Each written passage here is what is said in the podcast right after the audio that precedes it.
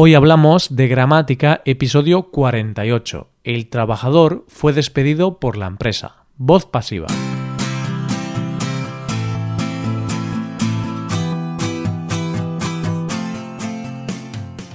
Bienvenido a Hoy Hablamos de Gramática, el podcast para aprender gramática del español cada semana. Ya lo sabes, publicamos nuestro podcast cada miércoles. Puedes escucharlo en iTunes, en Android o en nuestra página web. Recuerda que en nuestra web puedes revisar la transcripción, hacer ejercicios con soluciones y disfrutar de atención personalizada por email. Estas ventajas están disponibles para los suscriptores premium. Hazte suscriptor premium en hoyhablamos.com. Buenos días, queridos oyentes, ¿qué tal? ¿Estáis listos para un episodio de gramática? En el episodio de hoy vamos a hablar de la voz pasiva, una forma de estructurar una oración que cambia un poco el orden normal que conocemos. Hoy hablamos de la voz pasiva.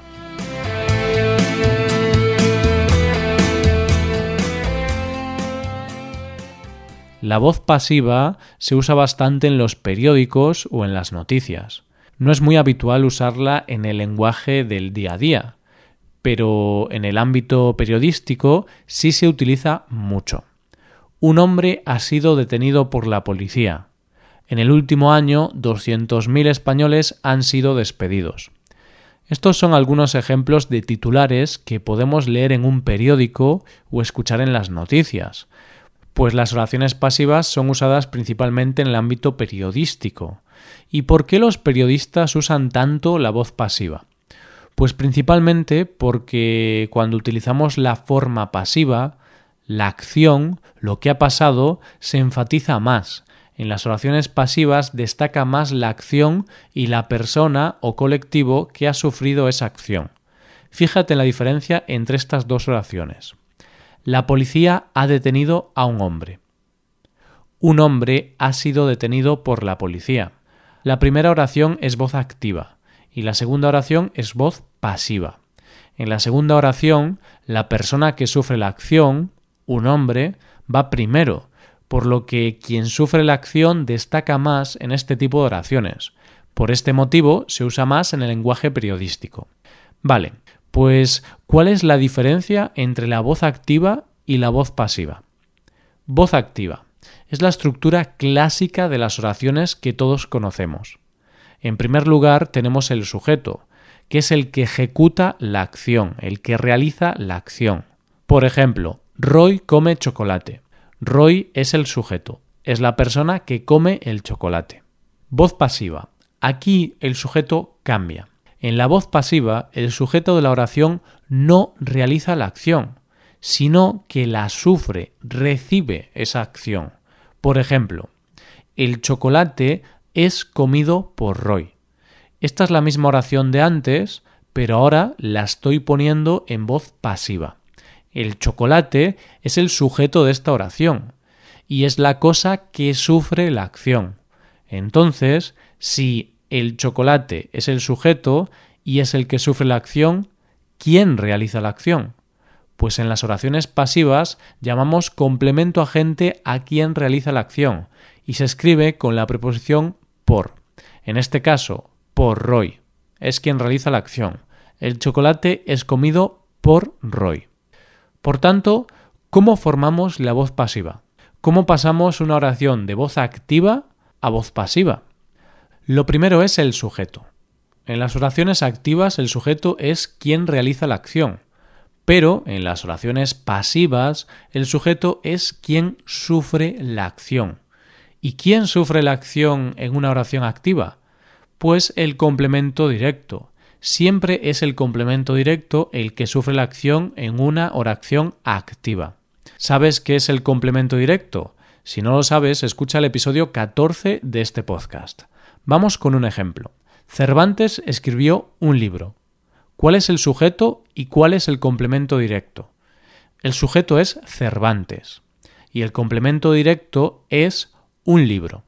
Por tanto, si queremos pasar esta frase a voz pasiva, tendremos que poner un libro como sujeto. Pero hay más cosas que tenemos que cambiar. Primero cambiamos el sujeto. Correcto. Después tenemos que cambiar el verbo. Para formar la voz pasiva tenemos que escribir el verbo ser más el participio del verbo que define la acción. Por ejemplo, si tenemos la oración activa Cervantes escribió un libro, tendremos que cambiar el verbo. Pondremos el verbo ser en el mismo tiempo verbal más el participio del verbo escribir. En este caso sería fue escrito. Por último, debemos hacer algo con el sujeto de la oración activa. Hemos dicho que cuando formamos la pasiva, el sujeto es quien sufre la acción. Entonces, ¿qué hacemos con la persona o cosa que realiza la acción? Es decir, ¿qué hacemos con el sujeto de la oración activa? ¿Qué función hace en las oraciones pasivas? Pues, como he dicho antes, hace la función de complemento agente. Tenemos que ponerlo al final de la oración pasiva y siempre comenzando con la preposición por. Si el sujeto en la oración activa era Cervantes, en la oración pasiva tendremos que poner por Cervantes. Vale, querido oyente, ¿eres capaz de decir la oración completa en voz pasiva? En voz activa es Cervantes escribió un libro. ¿Cómo decimos eso en voz pasiva? Pues decimos un libro fue escrito por Cervantes. Vamos a ver algunos ejemplos para entender mejor esta teoría. Mariano Rajoy ha dicho una tontería. Esta es una oración en voz activa. ¿Cómo la pasamos a voz pasiva? Pues de la siguiente manera. Una tontería ha sido dicha por Mariano Rajoy. Presta atención a lo que ha cambiado. El sujeto en la oración activa era Mariano Rajoy, por lo que en la oración pasiva se pone al final con la preposición por. En la oración activa, el complemento directo, es decir, la cosa que sufría o recibía la acción, era una tontería, por lo que en la oración pasiva se convierte en el sujeto y se escribe al principio de la frase. Y por último, ¿qué pasa con el verbo? Si en la oración activa tenemos ha dicho, en la oración pasiva tenemos que usar el verbo ser en el mismo tiempo verbal y el participio del verbo de la activa, por lo que escribimos ha sido dicha. Y después de todo esto tenemos nuestra oración pasiva. Una tontería ha sido dicha por Mariano Rajoy. Vamos con otro ejemplo. Pablo envió un email fraudulento. Esta es una oración activa. ¿Cómo la convertimos en oración pasiva? Pues de la siguiente manera. Un email fraudulento fue enviado por Pablo. Presta atención a lo que ha cambiado.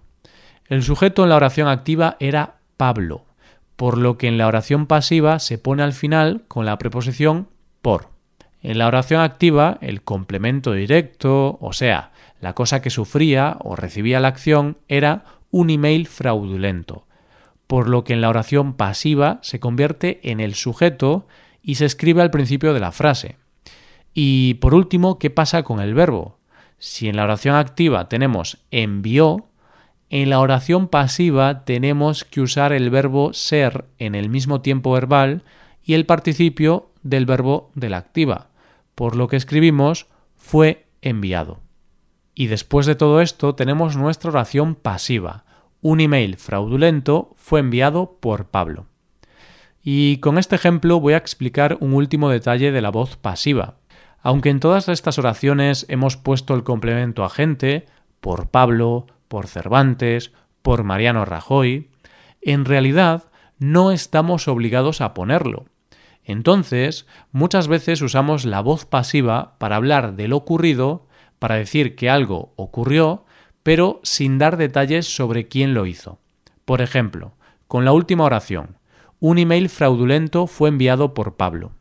Imagínate que Pablo es un trabajador de tu empresa y cometió el error de enviar un email fraudulento. Por error envió un email con un virus o con algún tipo de estafa, pero claro, fue sin querer. Entonces, si tú eres el jefe y quieres informar a los demás empleados, pero no quieres acusar a Pablo, no quieres decir que él ha sido la persona que lo ha enviado, puedes usar la voz pasiva fue enviado un email fraudulento. Así no dices quién fue. También fíjate que aunque siempre he puesto el sujeto al principio, antes del verbo, También podemos poner el sujeto después del verbo y no pasa nada, como en este último ejemplo. Esto es todo por hoy. Ahora puedes ir a nuestra web y puedes hacer los ejercicios con soluciones para practicar y aprender esta gramática. Para acceder a este contenido tienes que ser suscriptor premium. Si te haces suscriptor premium tendrás acceso a muchas ventajas. Podrás ver la transcripción y los ejercicios de este podcast, podrás hacer preguntas y recibirás atención individualizada por email. Hazte suscriptor premium en hoyhablamos.com. Y aquí acabamos. Muchas gracias por escucharnos. Nos vemos el próximo miércoles. Pasa un buen día. Hasta la próxima.